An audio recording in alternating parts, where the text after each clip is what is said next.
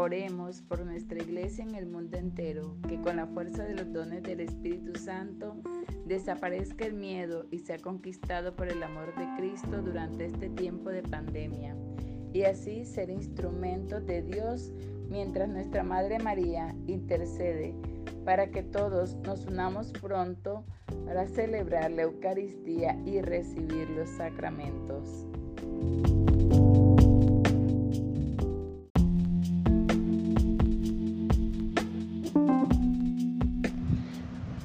Oremos por aquellos que están sufriendo en todo el mundo y por todos los enfermos debido a los efectos del coronavirus o por cualquier otra razón, para que experimente la sanación de Cristo en cuerpo, mente y espíritu. Roguemos al Señor.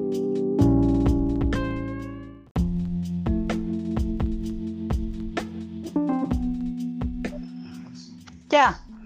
Oremos por nuestros jóvenes para que crezcan siendo fieles a Dios y permanezcan firmes en la esperanza, invitándolos a que recurran a la guía de Dios en la toma de decisiones y que tengan un mayor respeto para reservar la vida en todas sus etapas.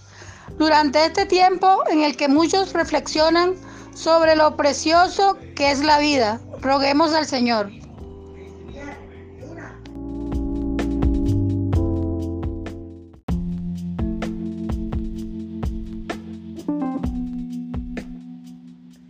Oremos por todos los estudiantes, sus maestros y padres que se han convertido en maestros sustitutos para que confíen en la autoridad de Cristo para enseñar a sus hijos y que muchos de sus hogares se conviertan en los primeros seminarios para futuras vocaciones.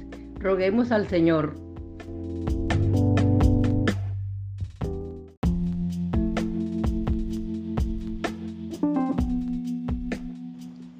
Oremos por todas las familias y amigos que estamos en cuarentena, asustados, desanimados y tentados a la desesperación, que a través de la intersección de Cristo y tomados de la mano de la Santísima Madre, crezca nuestra fe, la confianza y la paz interior hasta que se desarrolle una vacuna eficaz que nos permita reencontrarnos y poder así celebrar todos juntos. Roguemos al Señor.